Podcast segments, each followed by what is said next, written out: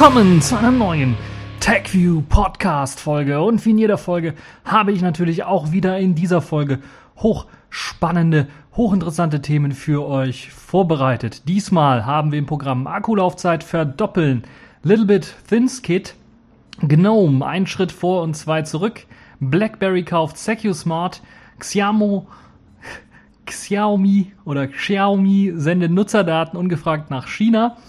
Und unsere Kategorien der Woche, diesmal Pfeife der Woche und Sailfish der Woche. Fangen wir also an mit dem allerersten Thema. Neue Akkus sollen die bisherige Akkulaufzeit, die wir haben, verdoppeln oder sogar verdreifachen können. So behaupten zumindest neue Wissenschaft oder neue wissenschaftliche Studien der Wissenschaftler der Stanford Universität, die es nun geschafft haben, Lithiumzellen sicher zu steuern und damit halt eben die Akkulaufzeit mindestens zu verdoppeln, wenn nicht sogar zu verdreifachen. Es dauert zwar noch, bis so ein richtig marktreifes Produkt dann auf den Markt kommen wird, bis wir das also in den Händen halten werden. Das ist halt immer so bei diesen Versprechungen, dass jetzt die Akkulaufzeit länger wird und da haben wir ja seit Jahren nichts mehr von gesehen. Aber das ist doch schon eine sehr, sehr interessante Technologie, die da eingesetzt wird, die es dann ermöglichen sollen, äh, diese Probleme, die wir jetzt so haben mit den Akkus, dass sie halt eben sehr schnell leer gehen im Grunde, diese dann zu lösen. Nun ist es nämlich gelungen, bei diesen Lithium-Akkus ähm, mittels eines Kathodenschildes auf Nanoebene die, das Lithium selber in Kontrolle zu halten. Das ist halt eben das, was neu ist, weil herkömmliche Lithium-Ionen-Akkus nutzen äh, dazu die Ionen an der Anode, um äh, das irgendwie zu steuern. Das ist aber doch relativ, ja, sagen wir mal, ähm, unzuverlässig oder nicht so gut steuerbar wie halt jetzt hier mithilfe eben eines Carbonschildes. Ähm, und gerade auf Nanoebene soll dann halt eben dadurch die Akkulaufzeit enorm verändert werden können ähm, und enorm äh, ja, verlängert werden können. Das ist das große Ziel der Forscher und das haben sie bereits in den ersten Studien, äh, Studien geschafft. Allerdings, wie gesagt, wir müssen uns noch gedulden, weil das ist so wie mit jeder Technologie, das muss erstmal Marktreife erreichen und das könnte dann doch ein bisschen was problematisch werden. Da gibt es ja viele, viele interessante Akku, ähm, neue Akkutypen oder neue Akkumöglichkeiten äh, oder Möglichkeiten, den Akku zu verlängern, die Akkulaufzeit zu, zu verlängern durch eben neue Akkus. Da habe ich ja bereits schon eine Reihe von vorgestellt.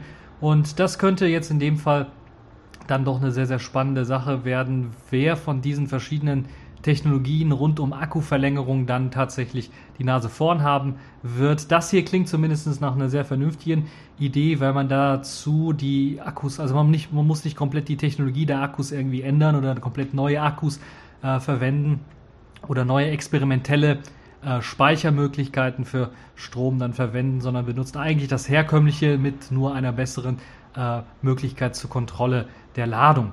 Und ja, das könnte sehr, sehr interessant werden, wenn das Ganze dann tatsächlich weiter und fortentwickelt wird und eventuell eine kleine Firma daraus entsteht oder ein äh, kleines Studentenprojekt äh, entsteht, das dann eben durch finanzielle Hilfe die Möglichkeit bekommt, dann äh, sowas in Serie zu produzieren.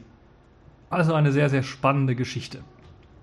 Kommen wir direkt zum nächsten Thema, die auch, ähm, oder das auch eine sehr, sehr spannende Geschichte ist, nämlich zu der Firma Korg. Und die ist eigentlich bekannt für Synthesizerbau. Und die haben jetzt äh, die sogenannten, ein, äh, ein Open Source Projekt genommen, das sogenannte Little Bits Projekt, was ich ebenfalls verlinkt habe im Artikel, was die Idee hatte, einfache Chips, Bauchips, äh, separat auf einem kleinen Platiner auszuliefern und mit Hilfe eines ja einfachen Magneten dann verbindbar zu machen mit anderen Bauchips. Und da hat sich die Firma ähm, Korg dann eben gedacht, das kann doch eine super geniale Sache sein.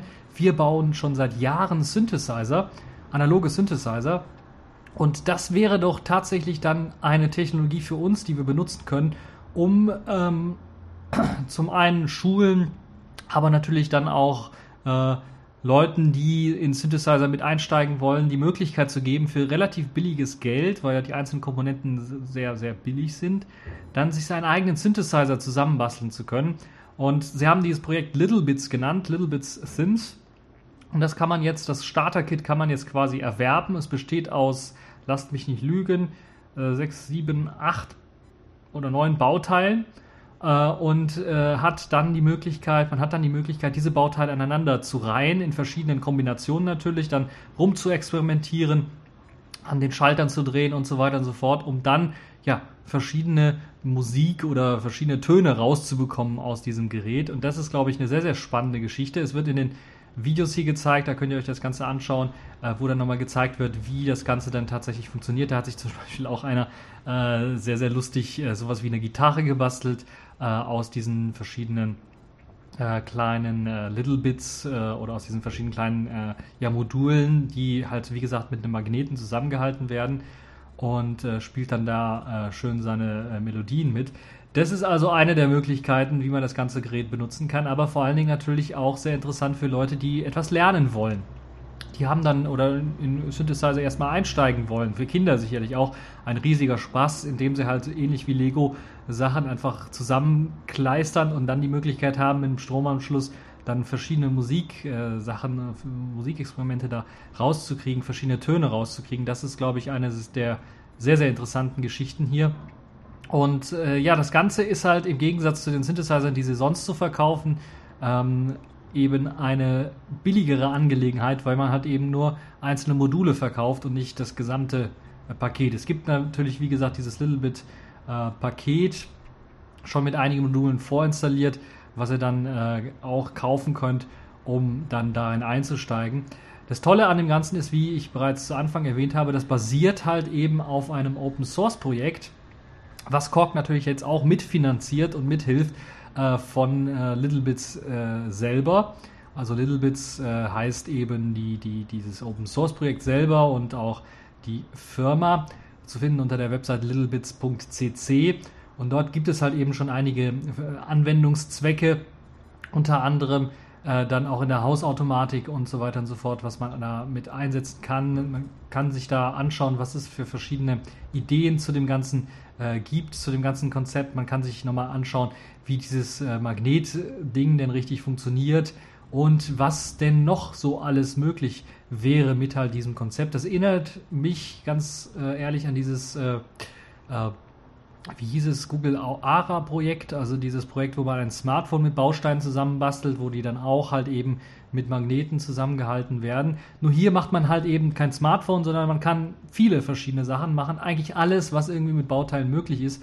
Und das ist sicherlich auch sehr interessant für Bastler. Also für Leute, die damals vielleicht irgendwie auf irgendwelchen Geräten, auf irgendwelchen Platinen rumgelötet haben, ist sicherlich auch sehr, sehr spannend und interessant. Aber ich glaube, es ist, glaube ich, für die Einsteiger nicht so einfach, weil man muss erst das Löten dann vernünftig lernen. Man muss sich so einen Lötkolben natürlich auch erstmal kaufen. Und das könnte ein bisschen was problematisch werden. Es ist, glaube ich, gerade auch für den Unterricht einfacher, wenn man Leuten sowas beibringen möchte, dass man da nicht mit dem Lötkolben rumläuft und so weiter, weil 20, 30 Kinder dann mit dem Lötkolben oder sowas ähm, vernünftig umgehen zu lassen, ist schon ein bisschen schwierig, je nachdem, welche, in welcher Jahrgangsstufe man dann so ist. Deshalb macht das Sinn, vielleicht eventuell dann doch auf so etwas zu setzen, wo man dann einfach mit Magneten verschiedene Komponenten zusammenstellen kann und dann halt eben verschiedene Geräte erschaffen kann.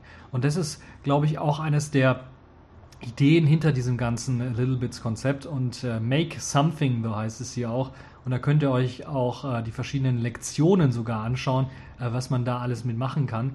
Und äh, das ist halt eben auch für äh, die äh, für, für die Lehre ähm, gebraucht werden kann. Und äh, ja, da gibt es halt einige interessante Projekte, die ihr euch anschauen könnt, wie das Ganze dann zusammengesetzt ist und äh, wie man verschiedene Projekte realisieren kann oder wie bereits verschiedene Projekte realisiert worden sind. Das ist also ein sehr, sehr interessantes Projekt, äh, Little Bits, äh, und sehr schön, dass es jetzt auch eine Firma mit aufgegriffen hat und tatsächlich ein äh, noch interessanteres Produkt denn daraus gebastelt hat.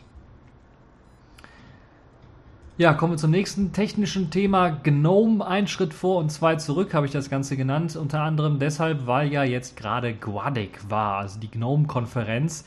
Und in dieser GNOME-Konferenz in dieser Woche gab es halt sehr, sehr spannende Themen zum einen, aber zum anderen auch sehr, sehr kontroverse Themen, beziehungsweise es wurden auch einige Themen angepackt, wo viele Leute gemeckert haben. Und eines dieser Themen war ja die, äh, dass im Grunde genommen die Toolleiste oder dass die Titelleiste verschwunden ist und man eben äh, die Toolbar in eine Titelleiste verwandelt hat bei, bei GNOME, also Client-Side Decoration nennt man das Ganze auch. Und dass das sehr viel Kritik hervorgerufen hat. Vor allen Dingen deswegen, weil diese ganzen GNOME-Programme, die jetzt auf diese Client-Side-Decoration umgestellt worden sind, dann unter anderen Desktop-Umgebungen, unter anderen Fenstermanagern einfach ja, bescheuert aussehen, weil man hat einfach äh, diese Toolbar und dann zusätzlich noch eine Fensterleiste, wo man ebenfalls auch nochmal den Schließenknopf zum Beispiel hat und so weiter und so fort. Das soll sich jetzt wieder ändern. Man möchte also diese ganzen GTK Plus Programme intelligenter gestalten, so dass sie zum Beispiel unter klassischeren äh, Fensterumgebungen wie XFEM4, also der XFCE Fenstermanager oder halt eben auch Cinnamon und äh, weiteren oder auch KDE dann äh, sich einfach besser in das System anpassen. Dadurch, dass halt eben erkannt wird, laufe ich jetzt unter einem System, unter GNOME im Grunde, wo ich Client-Side Decoration nutzen kann. Wenn ja, dann benutze ich das. Laufe ich nicht unter GNOME, dann benutze ich eben den herkömmlichen äh, Modus und dieser herkömmliche Modus war ja bereits vorher auch schon, wurde ja auch vorher bereits benutzt. Deshalb ist er jetzt äh, in leicht angepasster Form natürlich wegen der Client-Side Decoration jetzt auch wieder eingefügt. Es gibt etliche Screenshots, die eben zu diesem äh, Talk, der bei der Guardic gehalten worden ist, dann auch hier in diesem kleinen Artikel äh, gezeigt werden, wo dann die verschiedenen ähm, Dialoge gezeigt werden. Spannend finde ich zum Beispiel den Datei öffnen Dialog, der ja auch diese Client-Side Decoration hat, äh, der dann äh, in der neuen Fassung nicht mehr ganz so schön aussieht wie, glaube ich, in dieser äh, uralten Fassung von, von GNOME 3, aber trotzdem doch durchaus ähm, ja, besser zum Gesamtbild passt unter einem anderen Fenstermanager.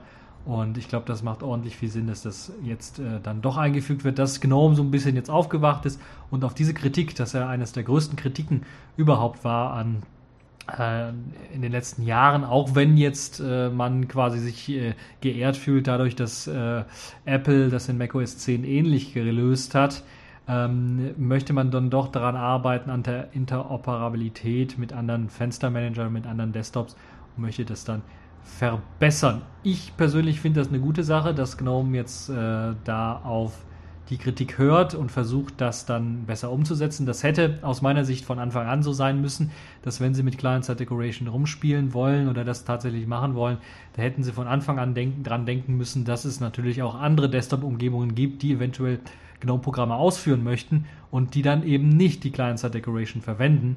Und da muss es also ein Fallback geben. Das gab es nicht, das gibt es jetzt oder wird es jetzt bald geben und da bin ich echt mal gespannt, wie das dann bei der Community ankommen wird und ob das dann so Projekten wie XFCE äh, hilft, dann äh, ihren Desktop auf GTK 3 ja, umzuhieven, indem sie halt jetzt nicht auf Client-Side Decoration äh, umsteigen müssen oder sowas. Das ist also eine sehr spannende Sache. Ihr könnt euch die ganzen Screenshots ans, äh, anschauen. Ich werde den Artikel verlinken. Dort gibt es dann halt eben eine Reihe von diesen Screenshots und den verschiedenen Dialogen und äh, Fenstern, wo ihr dann sehen könnt, wie das Ganze dann jetzt aussehen wird, wie es vorher aussah, wie es mit der kleinsten Decoration aussieht und wie es dann jetzt aussehen soll in Zukunft. Das ist also eine spannende Geschichte. Und äh, bleiben wir bei einer weiteren spannenden Geschichte, die für sehr viel Aufruhr gesorgt hat, zumindest hier in Deutschland. Nämlich BlackBerry hat das äh, Düsseldorfer Unternehmen, Unternehmen SecuSmart gekauft. SecuSmart ist dadurch bekannt, dass sie das sogenannte Merkel Phone ähm, ja, herstellen, würde ich fast schon sagen, nee, einfach äh, verkauft haben. Das heißt, ein BlackBerry-Telefon mit Zusatzchip eingebaut in, im MicroSD-Kartenslot, wo dann eben noch ein Sicherheitschip von SecuSmart drin ist, der einem ermöglicht, nicht nur Daten auf dem Gerät selber zu verschlüsseln, sondern auch verschlüsselte Anrufe durchzuführen. Und sie wurden vom BSI zertifiziert und es gab auch von der Bundesregierung eben eine sehr große Bestellung an diesen SecuSmart-Geräten, an diesen äh, Merkel-Phones. So äh, kann man das sagen. Und ja, BlackBerry hat sich da jetzt eben SecuSmart geschnappt, weil sie gemerkt haben, oh, das ist vielleicht doch eine gute Firma, die machen, äh, haben eine vernünftige Verschlüsselungsmethodik und das wollen wir dann kaufen. Dann gab es relativ viel Aufruhr, gerade hier in Deutschland vor allen Dingen, weil äh, viele dann gedacht haben, oh, ist das ein Zufall, dass BlackBerry die jetzt kauft, kurz nachdem bekannt geworden ist, dass die Bundesregierung halt eben auf diese Verschlüsselungstechnologie aufsetzen möchte, steckt da nicht die NSA dahinter. Und ich muss ganz ehrlich sagen, von dem Ganzen, was man von Snowden gehört hat und von den ganzen Enthüllungen über die NSA und der Geheimdienste, bin ich ja auch immer was skeptisch. Aber das halte ich dann doch schon für sehr, sehr weit hergeholt, weil BlackBerry ja eine kanadische Firma ist und selbst, wir wissen ja alle, Kanada, Kanada gehört zu den Five Eyes, also zu diesen fünf Geheimdienstverbünden, äh, die dann sich eben die Welt aufteilen und äh, äh, sich gegenseitig dann äh, Spionagematerial rumschicken.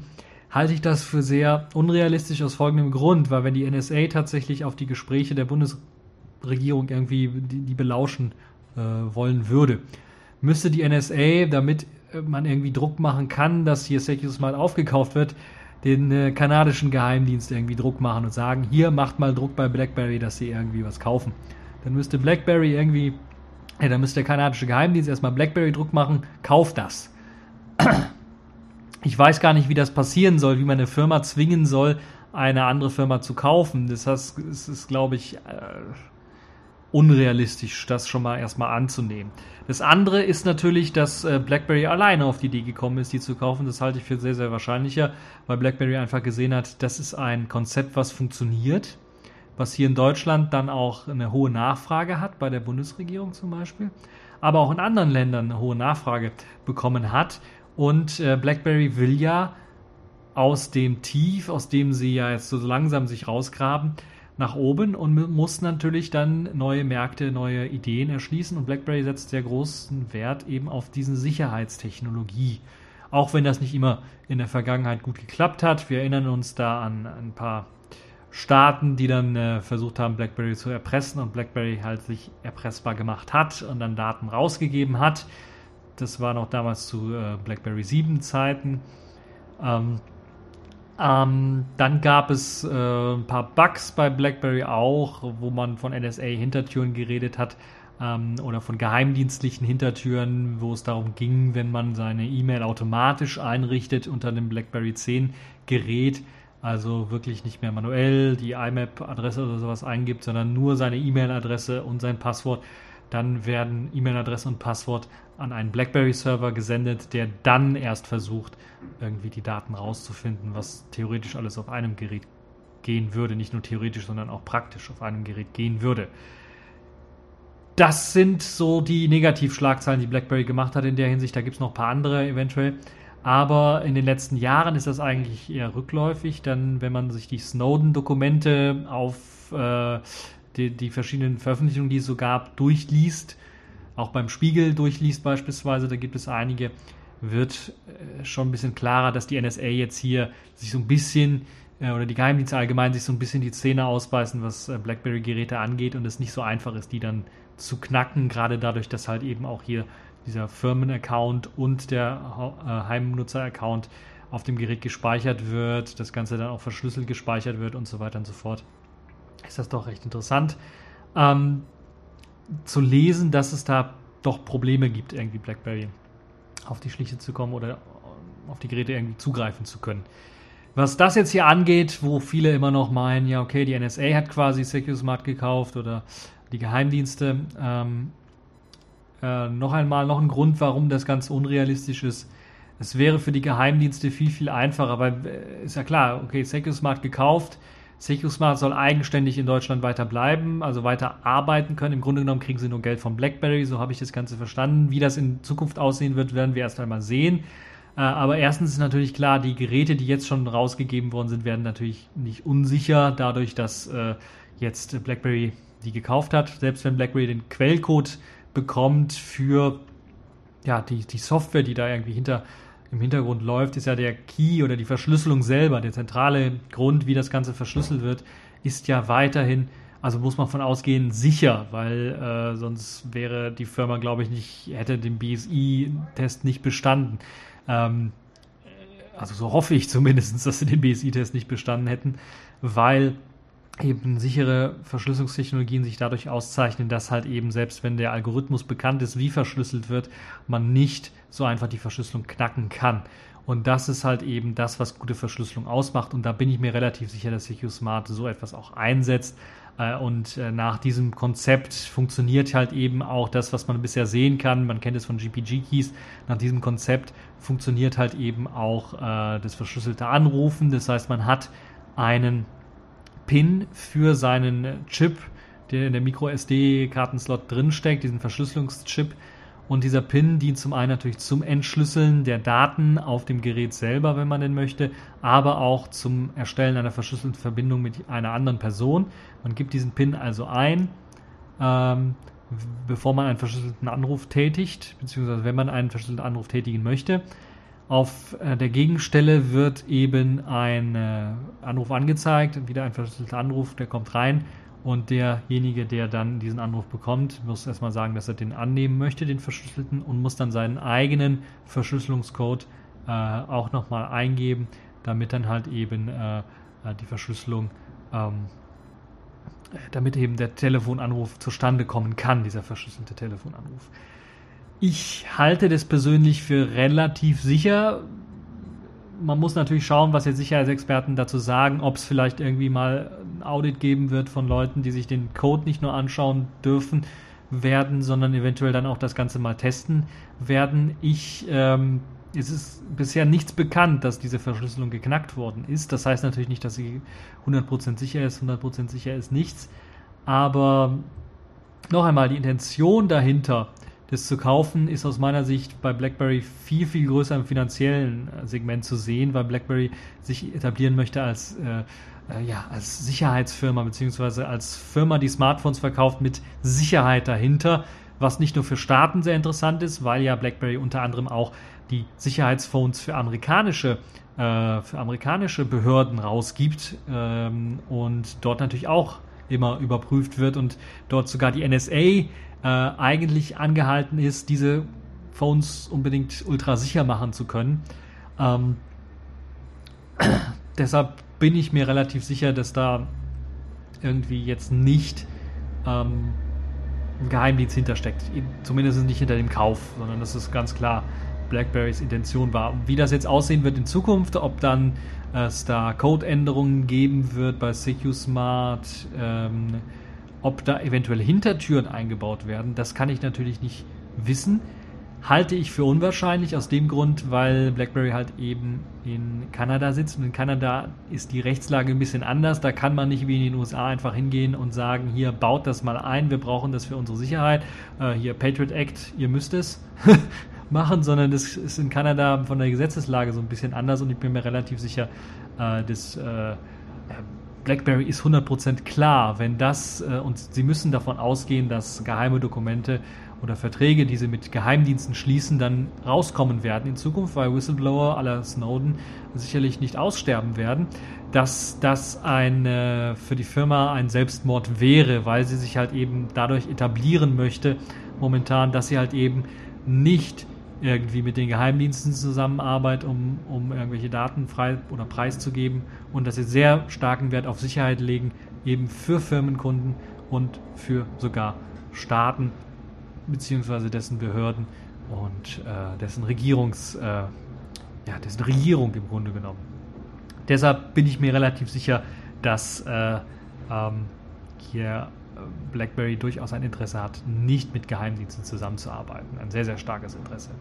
Ja, Security Made in Germany ist auch vielleicht mal ein Stichwort, was man erwähnen muss, was vielleicht vielen nicht so bekannt ist, wenn man mal ein bisschen außerhalb der deutschsprachigen Presse mal rumschaut und ähm, hört und liest, was dort gesagt worden ist zur Akquirierung oder zum Kauf von, von SecuSmart seitens BlackBerry, ist man doch eher, sieht man das Ganze eher positiv, wenn man dann denkt, okay, die Deutschen, die verstehen was von Sicherheit und von Verschlüsselung und äh, den vertrauen wir im Grunde und es ist gut, dass BlackBerry dann sowas einbaut, sich also dieses, dieses ganze Wissen um Verschlüsselung dann von außerhalb holt. dass die Firma eigenständig bleiben soll, SecuSmart, sodass halt eben nicht die Gefahr besteht, dass Geheimdienste da irgendwie reinpuppeln können, sagen wir mal so. Und äh, ja, das ist äh, die Sicht mal kurz zusammengefasst, die man so von außerhalb hat. Man, es gibt natürlich kritische Stimmen, gibt es immer irgendwie irgendwo, aber ähm, ich halte es für sehr, sehr unwahrscheinlich. Heißt nicht, dass es nicht doch passieren könnte und die Five Eyes und die Geheimdienste, die tanzen sowieso immer aus der Reihe. Äh, aber äh, bisher ist ja von dem, was man so, was so geleakt worden ist, auch in den Snowden-Dokumenten, ähm, äh, zum, zum, kanadischen Geheimdienst relativ wenig geschrieben worden oder re relativ wenig Sensationelles veröffentlicht worden. Ähm, ob der sich dann doch eher etwas zurückhält, was das angeht, hm, müssen wir mal schauen. Ähm, wie es dann weitergehen wird mit eben BlackBerry und äh, SecuSmart werden wir sehen. Ich bin mir relativ sicher, BlackBerry wird in Zukunft eventuell sogar Smartphones direkt mit SecuSmart ausliefern, also selber verkaufen ähm, und auch anbieten für Firmen und für Regierungen. Und äh, könnte mir durchaus vorstellen, dass dann äh, nach vielleicht einer genaueren Prüfung, je nachdem, wie welche Staaten das dann bestellen, man dann noch mehr sagen könnte zu dem Ganzen und dass BlackBerry eventuell einen guten Umsatz damit machen könnte, was jetzt Regierungen angeht oder vielleicht auch Firmen mit eben einer kritischen Infrastruktur. Ja, bin mal gespannt, was ihr dazu meint, was ihr davon haltet. Meint ihr das alles Quatsch, was ich gesagt habe? Und äh, geht ja eher davon aus, die wurden irgendwie gezwungen, äh, von den Geheimdiensten äh, SecureSmart zu kaufen, damit man auch weiterhin die deutsche Regierung abhören kann? Oder äh, haltet ihr das für vollkommen abwegig. Eine Sache möchte ich noch erwähnen, was, was, was ich auch interessant finde, weshalb ich das Ganze äh, für unsinnig halte, nochmal als, als Argument, ist natürlich, wenn man vor dem Hintergrund, dass man weiß, dass äh, es eigentlich viel einfacher wäre für die Geheimdienste, für die NSA, für GCHQ oder so weiter, ähm, die Chips, die SecuSmart verbaut, das ist ja Hardware, was sie verbauen, das einfach zu manipulieren, indem halt eben die Chips, die SecureSmart kauft, um diesen Chip, diesen Sicherheitschip dann ähm, äh, zu bauen, den einfach manipuliert, indem man einfach die Bestandteile, die da eingekauft werden, das kann man ja relativ reich, äh, leicht rausfinden, äh, wenn man eben eine totale Überwachung hat, was wer wo bei Amazon bestellt oder äh, in dem Fall, was SecureSmart oder wo SecureSmart in China dann die Chips bestellt, ähm, wenn sie sie nicht selber herstellen, was ich für unwahrscheinlich halte. Dann einfach diese Chips abfangen und ja, dann durch eigene Chips, die eben die Verschlüsselung irgendwie penetrieren, dann austauschen, beziehungsweise die Verschlüsselungsschwächen dann austauschen, wo man dann vielleicht eine eigene Hintertür irgendwie mit eingebaut hat, ist, glaube ich, eine viel, viel einfachere Lösung für die Geheimdienste, als jetzt eben äh, zu versuchen, die Software äh, irgendwie zu missbrauchen. Wobei natürlich die Software auch einen großen Anwegs Angriffsfaktor hat, weil man ja überlegen muss, irgendwie muss ja die Sprache verschlüsselt werden. Die muss ja übers Mikrofon dann auch erstmal ins Gerät rein. Und wenn man sie darauf bereits schon abfängt, ist das natürlich auch eine Möglichkeit, das mit Software irgendwie machen zu können. Wobei ich da wieder mal die Behauptung aufstellen möchte, mit Hardware wäre es noch einfacher, wenn wir also die Hardware der Geräte einfach manipulieren und dann einfach noch ein zweites Mikrofon oder sowas dranhängen, was alles aufnimmt, wäre es natürlich noch eine Ecke einfacher. Nun ja, mich würde tatsächlich interessieren, was ihr zu dem Ganzen sagt. Ähm, eine große Verunsicherheit ist da schon drin in diesem Ganzen. Und äh, ich persönlich gehe nicht davon aus, dass BlackBerry, ich habe ja auch selber ein BlackBerry, vielleicht bin ich da auch nicht ganz neutral, aber ich persönlich gehe einfach nicht davon aus, dass äh, hier BlackBerry äh, SecuSmart gekauft hat, äh, nur weil es die Geheimdienste wollten. Und ich bin mir auch relativ sicher, dass BlackBerry sich sehr stark hüten wird, mit den Geheimdiensten da so eng zusammenzuarbeiten, dass sie die Verschlüsselung von SecuSmart dann tatsächlich dann auch knacken wollen würden. Ja, ich würde mich äh, sehr stark freuen, wenn ihr Feedback dazu gibt und das könnt ihr natürlich machen unter dem Artikel einfach einen Kommentar überlassen. Kommen wir zu einem weiteren Punkt, wo man sagen würde, Geheimdienste waren am Werk. Diesmal aber wahrscheinlich nicht die NSA, das GCHQ oder der kanadische Geheimdienst, sondern diesmal der chinesische wohl möglich. Denn die Firma Xiaomi, ich glaube, so wird es richtig ausgesprochen, also X-I-A-O-M-I geschrieben, ist ja dafür bekannt, dass sie zunächst einmal ja hochwertige äh, Hardware doch tatsächlich rausgibt, die so ein bisschen ja iPhone ähnlich ist oder sowas oder zumindest Anfangszeiten war. Und die sind ja jetzt der fünftgrößte ja, Smartphone-Hersteller geworden, weil sie vor allen Dingen in China sehr, sehr stark sind und dort eben eine ganze Menge an Smartphones verkaufen. Und dort ist jetzt bekannt geworden, dass in ihren Smartphones, zumindest in dem Smartphone Redmi, also R-E-D-M-I geschrieben, Redmi Note, so nennt sich das Ganze, also auch eine größere Variante, ähnlich dem Galaxy Note. Dort wurde entdeckt, nachdem man ja quasi ein, ein Traceroute oder nachdem man ein, ein, äh, ein äh, Netzwerkdiagnosetool laufen gelassen hat, wurde erkannt, dass dort mit einem chinesischen Server kommuniziert worden ist. Und als man sich das genauer angeschaut hat, hat man gemerkt, dass dort Daten übertragen werden.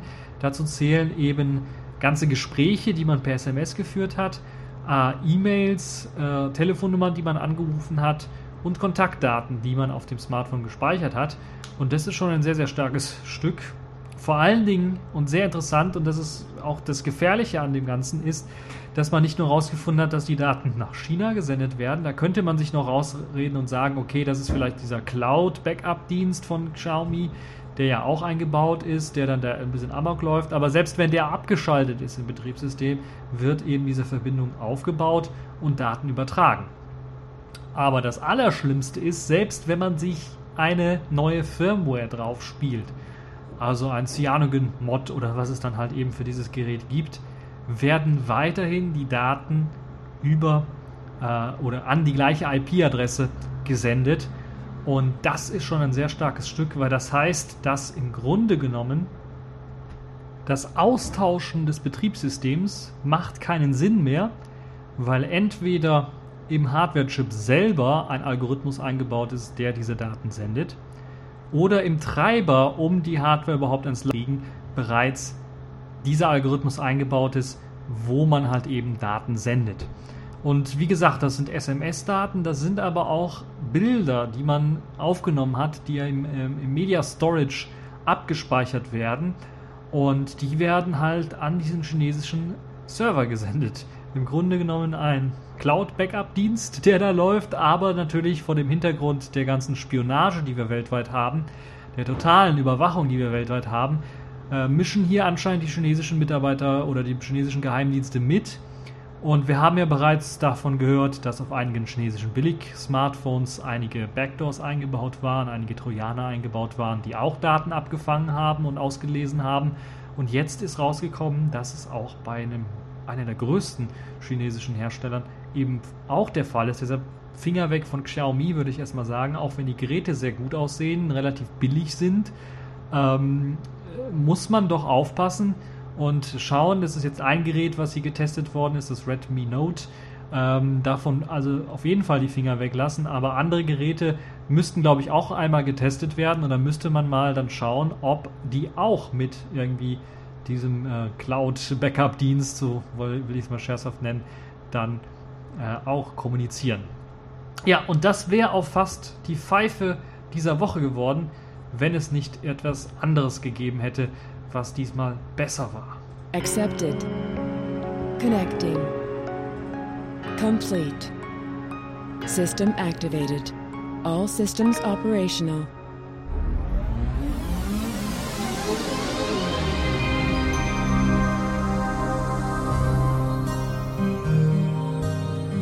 Ja, kommen wir zu den Kategorien der Woche und ich habe es ja bereits schon ein bisschen angekündigt. Der Pfeife der Woche, das ist diesmal Mozilla mit ihrem Firefox OS, weil da tobt seit längerem ein ja, Krieg, würde ich fast schon sagen, auf der Mailingliste und auf dem Bugzilla über die Änderungen in den neueren Versionen von Firefox OS. Konkret ist das, glaube ich, Version 1.2 oder 1.3, wo man es eingefügt hat. Und zwar gibt es auf der virtuellen Tastatur keine Unterscheidung mehr zwischen Klein- und Großbuchstaben. Das heißt, vorher war es so, wie es auch üblich ist auf den aktuellen Smartphones mit virtueller Tastatur, dass wenn man kleine Buchstaben schreiben möchte auf der Tastatur, dass die erst einmal auf dem Tasten selber auf den virtuellen als Kleinbuchstaben dargestellt werden und drückt man die Feststelltaste, drückt man die Umschalttaste, dann werden diese äh, kleinen Buchstaben zu Großbuchstaben auf den kleinen Tasten, wo man draufdrücken muss, um halt eben was zu schreiben. Klingt logisch. Bei Firefox OS oder bei Mozilla hat man sich gedacht, das verbraucht zu viel Ressourcen. Das Umschalten zwischen zwei, also zwischen zwei, also zwischen kleinen und Großbuchstaben zwei Layouts im Grunde. Also haben sie es abgeschafft. Das heißt, dort werden nur noch Großbuchstaben angezeigt und es gibt nur noch diesen kleinen Indikator des leuchtende, der leuchtenden Umschalttaste, wenn man halt eben einen Großbuchstaben schreiben möchte. Und das äh, wurde erstmal als Bug eingereicht in Bugzilla, da könnt ihr euch das Ganze mal durchlesen, die ganze Diskussion auch darüber.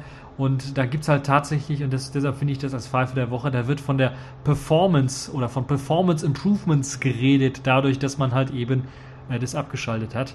Ich weiß, weil ich ja auch ein äh, leidiger ZTE Open Benutzer bin, oder zumindest habe ich das Smartphone, äh, benutzen tue ich es nicht mehr, ähm, dass es sehr langsame und teilweise sehr ja, limitierte Hardware gibt, auf denen Firefox OS läuft. Aber zum einen gibt es für ZTE, für das ZTE Open, also für diese Hardware oder auch für das Alcatel äh, Fire, Alcatel Open, ne, Alcatel Fire Phone oder wie es hieß, also dieses allererste Firefox OS Phone, also die ganzen äh, Phones, die dann äh, von den Sachen Features äh, weit hinterher hinkten, äh, unter 256 Megabyte Arbeitsspeicher mitlieferten und nur 1 Gigahertz Single Core. Ähm, äh, dafür gibt es sowieso keine Updates mehr. Also die kriegen kein Firefox 1.3 Update mehr, sondern maximal, glaube ich, Firefox 1.2 habe ich jetzt bei Alcatel gehört, dass das rauskommen soll. Äh, 1.1 ist das, was ich offiziell vom ZTE bekomme und wahrscheinlich bekomme ich da nie mehr was von denen. Ähm, und da macht es also einfach keinen Sinn, jetzt dann mit diesen minimalsten Performance Improvements, dadurch, dass man irgendwie das Layout nicht umschaltet zwischen Klein- und Großbuchstaben, zu argumentieren. Das macht überhaupt keinen Sinn. Also überhaupt keinen Sinn. Vor allen Dingen das, ist das, glaube ich, das ist, glaube ich, kaum zu messen. Ich, ich glaube denen einfach nicht, dass das Performance Improvements gibt, dadurch, dass man da irgendwie etwas umschaltet. Das ist einfach gelogen. Das ist äh, schlicht und einfach eine Designentscheidung von irgendeiner Knalltüte bei Mozilla, die meint, das macht einfach keinen Sinn, da umzuschalten, sondern wir machen nur Großbuchstaben. Vielleicht war auch derjenige, der für die verschiedenen Tastaturlayouts der verschiedenen Sprachen zuständig war, einfach genervt davon, dass er halt eben für Klein- und für Großbuchstaben äh, diese ganzen Zeichen erstellen musste und die verschiedenen Tastaturlayouts, wo er sich dann gedacht hat, ah, sparen wir die ganze Arbeit, machen wir nur Großbuchstaben, ist viel einfacher. Äh, das ist aber schon ein sehr, sehr starkes Stück und äh, allein diese Diskussion ist komplett lächerlich, die man dann sieht auf der Baxilla ähm, auf, auf, auf, dem Baxilla Bug, den, den ich dazu verlinken werde. Da könnt ihr euch das Ganze mal durchlesen dazu. Und dann gibt es da noch ein paar Duplikate, die da verlinkt worden sind, weil viele Leute das natürlich gemeldet haben und auch aktuell sogar von einigen Mozilla-Leuten selber, äh, also die für Mozilla arbeiten, wurde das jetzt gemeldet. Ich glaube, der neueste Bug kommt vom 29.07., also von letzter Woche. Und ähm, der stammt sogar von einem Mozilla-Mann selber, der das eben als Bug äh, ansieht, dass halt eben äh, nicht zwischen den Klein- und Großbuchstaben gewechselt wird bei, dem, bei der Tastatur. Und ich sehe das auch ganz deutlich als Bug, weil das, ist, das kann einfach nicht angehen, dass man da aus Design, ich vor allen Dingen aus, was ist das für ein Designer, der muss ja auch mit dem Kopf gegen die Wand gelaufen sein, dass er sowas designen möchte. Also ich habe schon viel, viel Blödsinn in Designs gesehen. Äh, iOS 7 beispielsweise ist so ein Ding, wo ich gedacht habe, äh, das ist blöd, aber jetzt scheint das wohl der Trend zu sein. Da habe ich gedacht, okay, Boah, warum nicht? Also ich bin damit immer noch nicht warm geworden, aber es ist halt.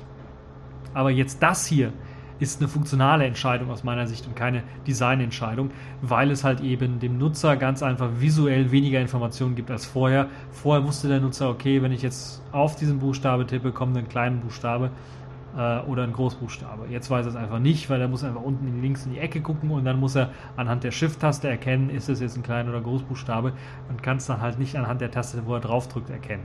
Und das ist wirklich schon ein Armutszeugnis für Mozilla und es zeigt das Ganze, die ganze Firefox OS-Entwicklung in eine komplett falsche Richtung geht. Auch dieses, diese ganze Diskussion, die jetzt darüber geführt wird, erinnert mich so teilweise natürlich, kann man die ganzen Flame Wars von von, von, von, von Linux her, von der Open Source Gemeinde, da gibt es halt immer solche Geschichten. Aber das hier ist halt so eine Entscheidung, äh, wo ich einfach nur sage, Kopf auf Tisch. Ähm, weil es erinnert mich sehr, sehr stark an das, was Gnome macht. Und Gnome, manchmal habe ich auch das Gefühl, die müssen äh, ausgepeitscht werden oder sowas. Die Entwickler, die dann manche Entscheidungen da treffen, die komplett für, also komplett hirnlos sind aus meiner Sicht. Äh, und da treffen sich, da treffen sich, glaube ich, zwei sehr gut zusammen, also die Mozilla und die Gnome-Leute, die mit solchen unsinnigen Entscheidungen dann von sich äh, reden machen. Und äh, naja, was soll man dazu noch sagen? Also was haltet ihr davon? Äh, ich bin relativ sicher, dass 99% äh, sagen werden, vielleicht wird einer von Mozilla sagen, der es vielleicht gemacht hat, nee, das ist gut. Alle anderen sagen, was für ein Blödsinn. Natürlich wollen wir Klein- und Großbuchstaben das umschalten und äh, dass sie sich da rausreden mit Performance Improvements ist ja wohl ein Witz. Nun ja, das also die Pfeife der Woche. Mozilla mit Firefox OS und äh, ja, der Keyboard-Diskussion oder dem virtuellen Keyboard, was äh, jetzt einfach für die Katz ist. Kommen wir zur nächsten Kategorie und damit auch zur letzten Kategorie der Woche. Ihr merkt, die Tech4 Podcast Folge ist ein bisschen was kürzer geworden, äh, weil es halt etwas weniger interessante Themen gab, aber ich auch etwas weniger Zeit hatte. Ähm, Sailfish der Woche. Ich hatte letzte Woche Jolla und äh, Sailfish so ein bisschen rausgelassen. Diesmal gibt es äh, gleich drei neue und gute Ankündigungen für Leute, die auf Sailfish oder vielleicht auf Jolla ein bisschen stehen. Nämlich Jolla Sales to Hong Kong ist eine der Neuigkeiten, denn sie wollen tatsächlich am 12. August in Hongkong ähm, zusammen eben mit einem Partner die allerersten Jolla Smartphones verkaufen. Das kann nur mehr Nutzer bedeuten und das kann dann noch mehr Feedback bedeuten. Das kann bedeuten noch mehr Entwickler, die sich eventuell dafür interessieren, für Selfish OS zu entwickeln und natürlich auch wieder neue Bugs, die reported werden und die dann sicherlich hoffentlich auch in der nächsten Version oder übernächsten Version gefixt werden. Das könnte sehr interessant sein, zu sehen, wie sich Jolla in Hongkong machen wird. Äh, da gibt es schon erste Bilder zu, dass zumindest schon mal das, die VIP-Box mit einigen Jolla äh, Smartphones bzw. Other Halves bereits angekommen ist in Hongkong. Äh, ja, und das ist also eine sehr interessante Sache. Es gibt auch eine ganze Party, also wenn ihr gerade in Hongkong seid, könnt ihr euch auch zur Jolla Experience Night anmelden äh, und äh, dort mal schauen, wie das Ganze aussieht. Alles natürlich in dem verlinkten Artikel, den ich euch dranhängen möchte. Dann äh, wird Jolla auch in äh, Kasachstan, äh, also auch ganz ungewöhnliches Land in dem Fall, äh, was man nicht auf dem Schirm hatte. Aber auch in Kasachstan hat man sich mit einem Provider zusammengefunden und möchte dort eben auch Jolla dann verkaufen. Und da gibt es halt eben einige äh, interessante Kommentare auch von Mark Dillon zunächst einmal, der natürlich die, das Ganze begrüßt und dann natürlich dann auch äh, von einem Vertreter des Providers in Kasachstan. Ähm, dann ist das nicht alles, sondern Jolla kommt auch nach Italien exklusiv nach Italien. Da gibt es also einen Vertrag, dass es einen offiziellen Distributor von Jolla geben soll. Das heißt im Grunde genommen äh, RGH Importationia, glaube ich, so wird es ausgesprochen. Sie wollen jetzt Jolla Phones distributieren, werden also auch ein Verkäufer von Jolla Phones, um dann halt eben in Italien auch Jolla Phone und ja, Safe Address ein bisschen was berühmter zu machen. Gut, das war es auch schon für diese TechView Podcast Folge. Positive News ganz zum Schluss, wie ich finde. Ansonsten spannende Geschichten. Äh, Glaube ich, das, das Kork und Little Bits ist sowas, was äh, zumindest in der deutschen Presse wenig irgendwie unterwegs war und ich fand das doch recht spannend, das mal hier äh, aufzugreifen. Gnome ähm, wieder mit einem Schritt in die richtige Richtung, würde ich mal sagen. Zumindest was jetzt die Client-Side-Decoration-Diskussion äh, angeht, äh, kann die jetzt glaube ich, gestillt werden mit eben das, was jetzt in GTK 3.14 kommen wird, mit eben der Unterstützung äh, der herkömmlichen Dekoration, Fensterdekoration, äh, wird das, glaube ich, äh, dann so langsam verstummen. Dann sehr spannendes Thema, BlackBerry kauft Smart, da warte ich immer noch auf euer Feedback, da bin ich echt mal gespannt, was ihr dazu meint. Und dann natürlich die Warnung vor Xiaomi oder Xiaomi-Handys, dass dort äh, halt eben äh, Daten äh, unfreiwillig auf ein, ein Cloud-Backup dort quasi gemacht wird wahrscheinlich zugreifbar für den Geheimdienst. Ähm, naja, schauen wir mal, wie sich das weiterentwickelt. Und das war's für diese TechView Podcast Folge. Ich hoffe, sie hat euch gefallen, ihr hattet Spaß dran und bis zur nächsten Folge.